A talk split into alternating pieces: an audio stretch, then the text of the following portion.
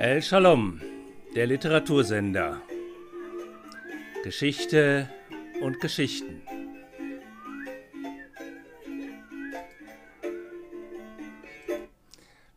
Herzlich willkommen. Die zweite Folge von Biosphären.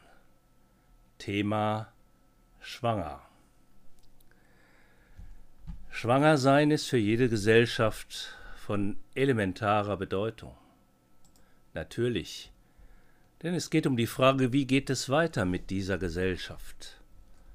So ist es wichtig, dass Schwangersein nicht zur Katastrophe, weder sozial noch irgendwie anders führt. In der alten Gesellschaft war interessanterweise es gerade dann gut, wenn eine Frau schwanger war. Denn damit war sie sozial abgesichert. So funktionierten diese alten Gesellschaften. Ein Kind kriegen, dann hatte man Versorgung.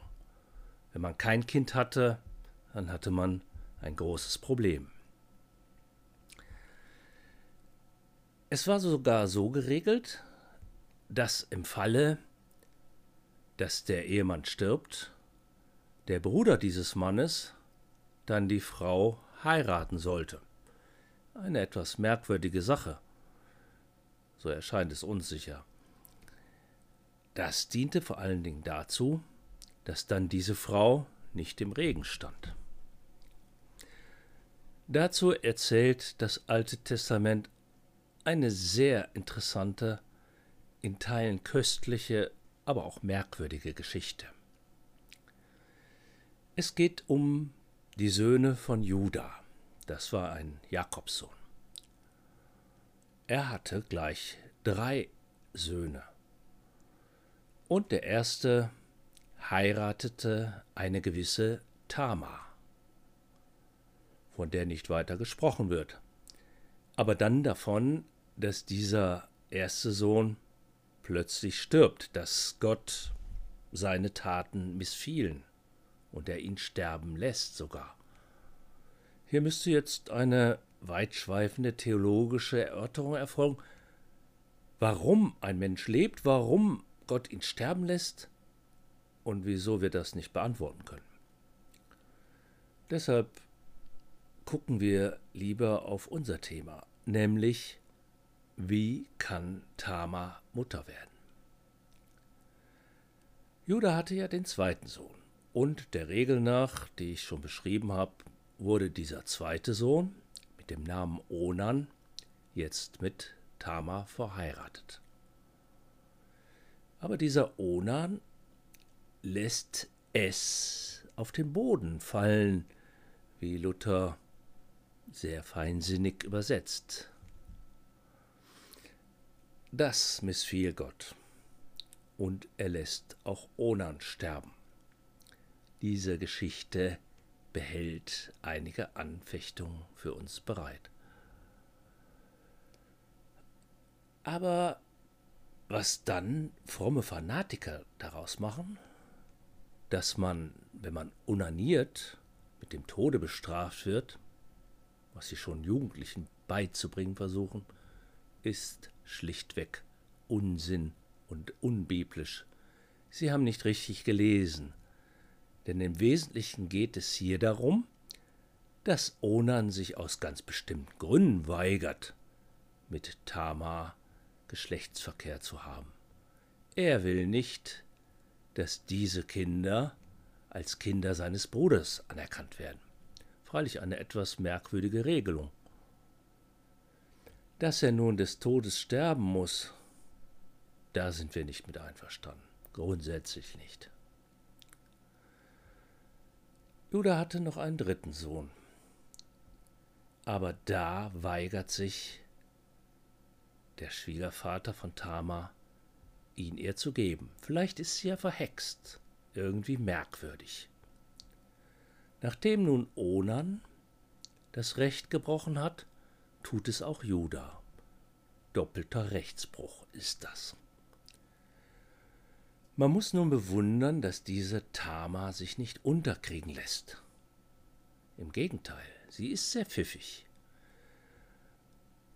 und man sieht die Frauen am Lagerfeuer grinsend, wenn diese Geschichte erzählt wurde.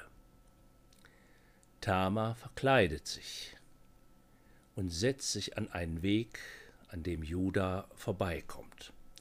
Er selbst ist inzwischen auch Witwer. Und er sieht sie und, wie Luther wiederum nett übersetzt, kommt zu ihr. Sie ist als Tempelhure verkleidet, bei aller Prostitution, irgendwie doch noch etwas Heiliges. Merkwürdig genug, fragwürdig auch. Was denn das zu ihr kommen wohl bedeuten könne, wie viel es kostet, will Judah nun wissen. Naja, ein Zieglein wäre schon angemessen, meint sie. Er hat keins dabei. Na dann eben ein Pfand. Und nun kommt es. Er gibt ihr dreifachen Pfand. Den Siegelring, die Schnur und den besonders beschnitzten Wanderstab. Das ist nicht irgendetwas Zeichen der Identität.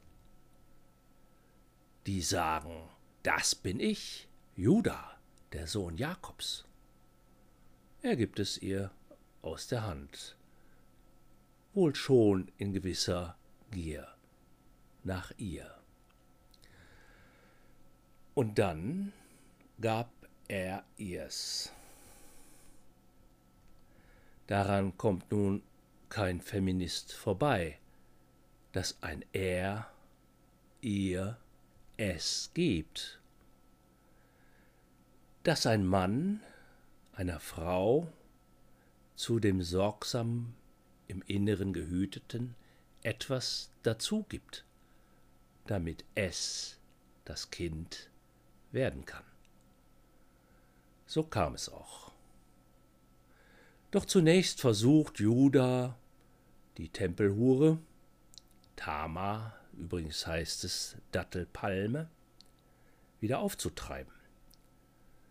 Aber es stand keine Palme mehr am Weg. Keine Tempelhure ließ sich finden, wen wundert's. Das Zicklein blieb seins, aber er hatte keine Fender mehr, kein Siegelring, keine Schnur und keinen Wanderstab, misslich genug. Andererseits will er kein Aufheben machen. Nach drei Monaten dann die Nachricht, Tama ist schwanger. Ein Skandal. Hurerei. Sie wird herausgerissen. Deine Schwiegertochter, schwanger. Judah ist gleichzeitig der oberste Richter. Und diesmal lässt er das Recht sofort zur Geltung kommen. Bringt sie auf den Scheiterhaufen. Eine doppelte Todesstrafe. Tama und das Ungeborene. Dass Schwangersein bestraft wird, dem kann man nun wirklich nicht zustimmen. Das ist weder wie hier äußerlich angemessen, noch überhaupt. Schwanger sein muss geschützt werden, in welcher Situation auch immer. Aber Tama hat ja auch noch das Ass im Ärmel. Sie zieht es hervor, den Siegelring, die Schnur, mit dem der Ring um den Hals gehängt wurde, und den Wanderstab. Von dem, dem dies gehört, bin ich schwanger. Eindeutige Zeichen. Peinlich für Judah. Es gereicht dem Mann zur Ehre, dass er es nicht leugnet, dass er sich nicht windet und abstreitet, sondern zugibt, sie ist im Recht gegen mich. Er gebraucht hier das Wort Zadik, was nicht nur einfach sie hat Recht bedeutet, sondern sie hat die ganze Gerechtigkeit auf ihrer Seite. Weitreichend. So kommt diese Geschichte zum Ende. Tama bekommt Zwillinge. Das zweifach gebrochene Recht, der zweifache Tod der Söhne, der zweifach angedrohte Tod der Schwangeren mit dem Kind wird aufgehoben durch die Geburt der Zwillinge. Brauchen wir solche archaischen Geschichten aus einer patriarchal geprägten Gesellschaft? Was sollen sie uns nützen? Erstaunlich ist, wie eindeutig bei aller Fragwürdigkeit ihres Vorgehens sich die Bibel auf die Seite von Tamar stellt, dieser ungerecht behandelten. Das erkennt auch der Kommentator, Klaus Westermann ist es, durchaus an und sagt, es ist, sind immer die Frauen, die gegen eintretendes Unrecht klagen, und jedes Mal gibt die Schrift ihnen Recht. Tama wird anerkannt in der Gesellschaft, sogar bis ins Neue Testament. Sie steht im Stammbaum Jesu. Weitreichende Anerkennung.